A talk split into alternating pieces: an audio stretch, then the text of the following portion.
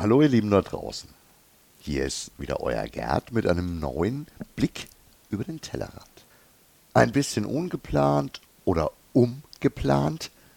Eigentlich hatte ich den Beitrag für diesen Freitag schon vor Wochen fertiggestellt, da wir vorhatten, uns zu diesem Zeitpunkt in anderen Gefilden zu befinden, nämlich in Dänemark.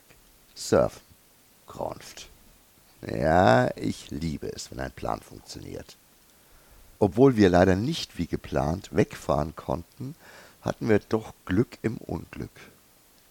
Am Donnerstag geht doch der Comicsalon Erlangen los. Dann lass uns doch dahin gehen, sprach's Weible. Gesagt, getan. Mit einer gewissen Vorfreude, endlich wieder solche Events besuchen zu können, ging's Richtung Erlangen. Man muss aber auch sagen, dass deine Grundstimmung durch den entgangenen Urlaub jetzt nicht gerade förderlich war für einen Vorfreudetaumel. Außerdem hatten wir uns so spontan dazu entschlossen, dass wir überhaupt keine Ahnung hatten, was uns an Ausstellungen, Künstlern oder Events erwartet. War eigentlich gar nicht so schlecht, völlig unvorbereitet mal dort aufzutauchen. Wo ich dann erstmal zielstrebig zur Ladeshalle gewatschelt bin, in der Erwartung, dort wieder Mods, Tam Tam und Ausstellungen anzutreffen. Und dann, ja, Fehlanzeige. Mein Fehler. Naja, war eher lustig, also im Nachhinein. Du hast es ja schon erwähnt, meine Stimmung war eher so mittelbrodel. Auf dem Rückweg sind wir dann gleich mal den Herrn Eisner besuchen gegangen, also seine Ausstellung. Schön in einem kleinen Altbau mit hohen Decken hängen da unglaublich beeindruckende Originale eines wahren Meisters der neunten Kunst. Horst hatte uns darauf aufmerksam gemacht.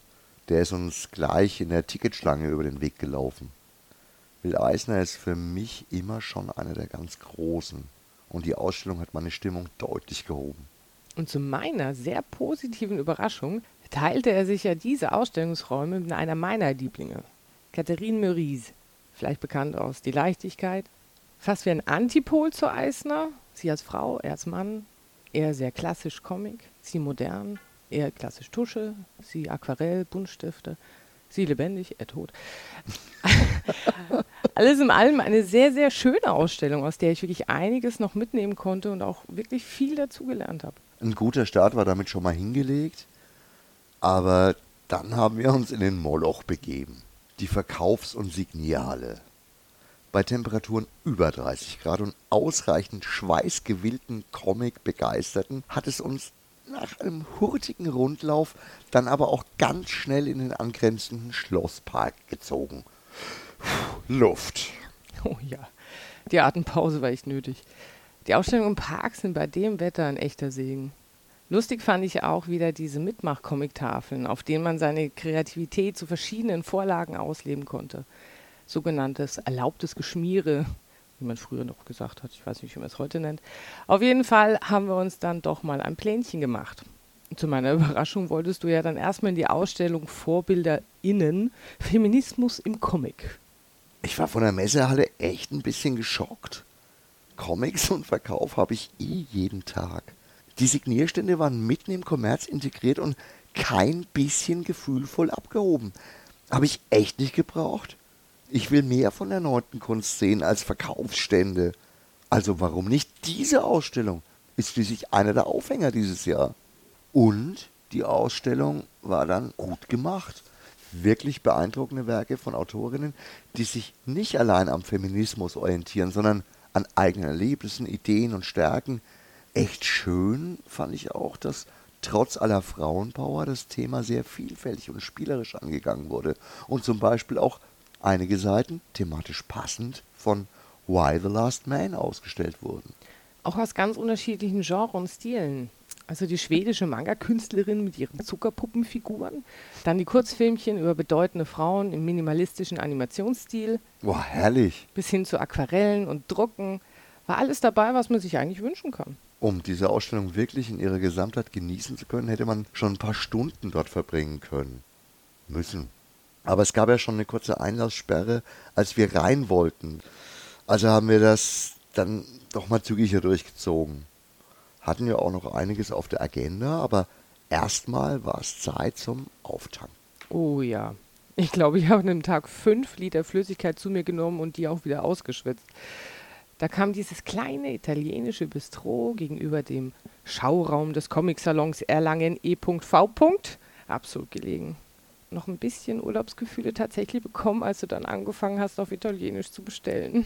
War echt super. So wie ich mir gewünscht habe. Überall in den kleinen Gässchen sind Ausstellungen oder Workshops. Man tingelt von einem Lädchen ins andere und nebenbei haben sie überall auch schöne Cafés und Kneipen, in denen man wieder nachtanken kann, wieder auftanken kann, sich einfach ein bisschen ablenken kann, leben kann. Fast jeder dekoriert sein Haus, sein Laden, seine Fenster mit Comiczeug. Wirklich ein bisschen wie Angoulême. Meine Stimmung war jetzt auf jeden Fall viel positiver. Der Schock aus der Kommerzhalle war überwunden und in diesem kleinen, putzigen, italienischen Mini-Restaurant ich weiß gar nicht so richtig, wie ich es einordnen soll. Du sagst Bistro, aber auf jeden Fall, da war es dann auch Zeit für ein kleines Gläschen italienischen Hauswein. Langsam fühlt sich das wirklich wie Urlaub an. Danach sind wir auch getingelt. Erst die Ausstellung von Marc-Uwe Kling, dann ein kurzer Blick ins ZAM, Kinderlieben Comics. Leider bin ich ja zu alt für sowas, aber es sah schon spannend aus, was sie für die Kinder da aufgebaut hatten. Und dann sind wir tatsächlich kurz nach Afrika gehopst. Richtig, die kongolesischen Perspektiven auch wirklich überraschend und den Horizont erweiternd. Ist einem trotz all der vielen Comics tagtäglich um uns herum ja nicht so bewusst. Comic-Kultur in Afrika relativ klassisch von den Bildern, aber mit anderen Themen und Geschichten wirklich interessant. Aber das Highlight für mich war dann zum Schluss das Bongards der Musikladen, der mit Künstlern von Mogamobo zusammen das Projekt Gemalte Songs verwirklicht hat. Ja, definitiv. War auch einer meiner absoluten Favoriten. Überall im Laden handgezeichnete Plattencover in den Regalen und in der Mitte einen Aufsteller mit all den Songs, die die Künstler in Comics übersetzt haben. Jedes ein Unikat und käuflich zu erwerben. Wow, coole Kombo. Comic und Musik. Ausstellung in einem Plattenladen. Da muss ich doch gleich mal ein nettes Gespräch anfangen und vielleicht ist die Sache später auch mal ein Interview wert, wie Sie auf dieses Projekt gekommen sind. Ich stelle mir in Würzburg gerade den Horst im H2O mit einem ähnlichen Projekt vor. Echt spannend. Ich schmiede Pläne und rede und rede und rede. Tja, und wie so oft, wenn du Kontakte knüpfst, wühle ich mich natürlich durch das Sortiment natürlich auch ein paar von den Songcomics ausgesucht und gleich gekauft. Bei Sailing von Rod Stewart muss ich immer noch lachen, das ist einfach hilarious. Und dann habe ich ja noch einen völlig unerwarteten Glücksgriff mit einem Buch gemacht in einem Plattenladen. Das Book of Songs von Colin Boyd ist mir einfach so in die Hände gefallen. Tatsächlich angeschaut und erstmal mich mehr für die Illustration als für den Inhalt interessiert. Aber das Buchkonzept, Songs in völlig willkürlich erscheinende Playlists, wie zum Beispiel Songs über das Pleitesein oder Songs zum Weinen, wenn man einsam und betrunken ist, zu stecken, die Geschichte des Songs in einem lockerflockigen Stil kurz beschreiben und das Ganze über einen Scancode in Spotify direkt abspielbar machen. Wow, multimedial genial. Also dieser Laden hat auch wirklich Liebe und Leidenschaft in jedes einzelne Detail gepackt. Ja, das war dann auch wirklich ein perfekter Abschluss für den Tag. Eigentlich wollten wir noch in die Kung Ho-Ausstellung, aber nach gut sechs Stunden Messe mit gut 30 Grad waren wir irgendwie durch. Und viel gesehen haben wir ja. Und richtig zufrieden waren wir auch. Schöne Ausstellungen, alte Bekannte, neue Ideen und Geschichten, eine ganze Stadt im Rausch des Comics und ein schöner erster Urlaubstag. Ich gebe es echt zu. Ich war in diesem Jahr ein bisschen voreingenommen, aber der Comic-Salon Erlangen hat alles richtig gemacht. Man muss einfach nur ein bisschen in die Breite gehen und sich nicht von den reinen Messehallen abschrecken lassen.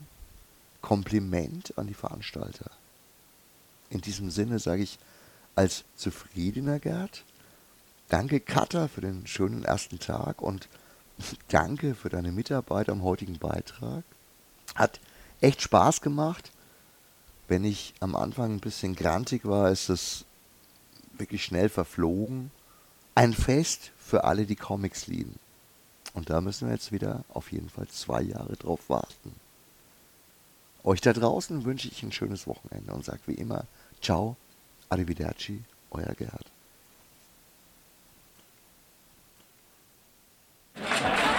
Ganz beieinander und doch ganz auseinander. Laut. Laut?